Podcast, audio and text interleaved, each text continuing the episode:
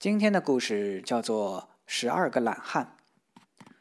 从前有十二个小厮，他们白天什么事儿都不干，晚上也不肯努力，只是往草地上一躺，各自吹嘘起自己的懒劲儿来。第一个说：“你们的懒惰和我怎么比？我有我的懒法。我首先要注意保护身体，我吃的不少，喝的更多。我每天吃顿饭就稍微休息一会儿，等我又饿了。”吃起来就更香了。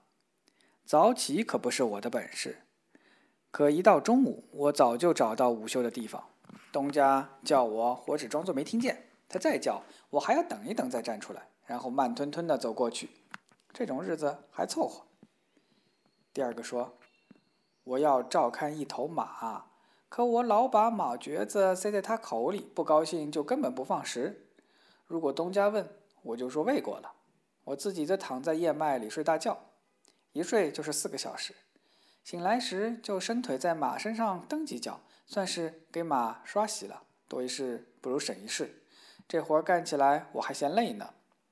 第三个说：“为什么要拿活儿来苦自己？一点也没有好处。我干脆躺在阳光下睡大觉。天开始下雨点了，我也懒得起身。以上帝的名义，你尽情的下吧。”最后下得噼噼啪啪响。大雨竟拔掉我的头发，把它们飘走了。我的头上还弄了个大口子，我在上面贴了块膏药，也就好了。这种伤口我已经有好几处了。第四个说，要我干活儿，我先游荡一小时，养足精力，然后慢条斯理地问，是否还有帮手。如果别人帮着干，就让他把主要活干完，我只在旁边看。但这活儿还是太多了。第五个说。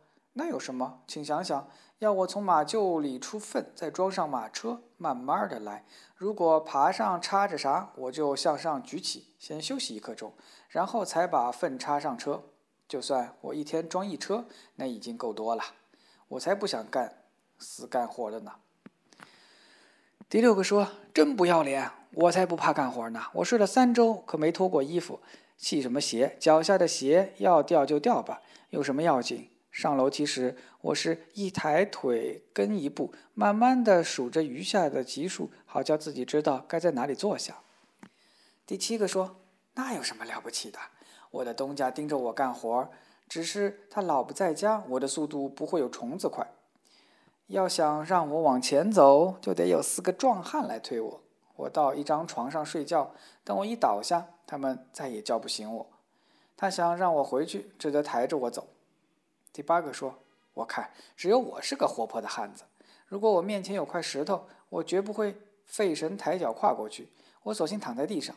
如果我的衣服湿了或沾上烂泥，我总是躺在地上，直到太阳把它晒干。中间我顶多翻个身，让太阳照得到。”第九个说：“那办法挺不错的。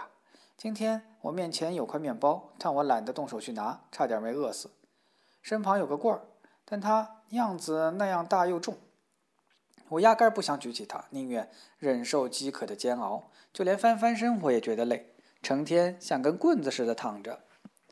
第十个说：“懒惰可害苦了我啊！我断了腿，另一条小腿还肿着。我一个人躺在大路上，我把腿儿尽量伸直，一辆马车过来，从我的双腿上压过。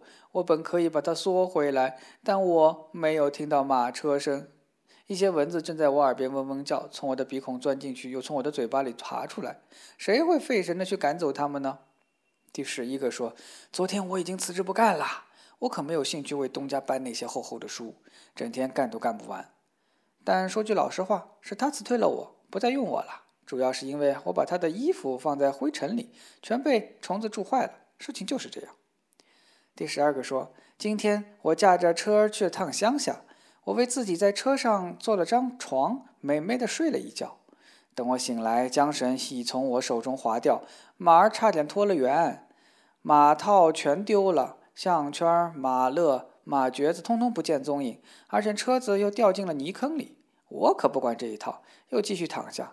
最后东家来了，把马车推了出来。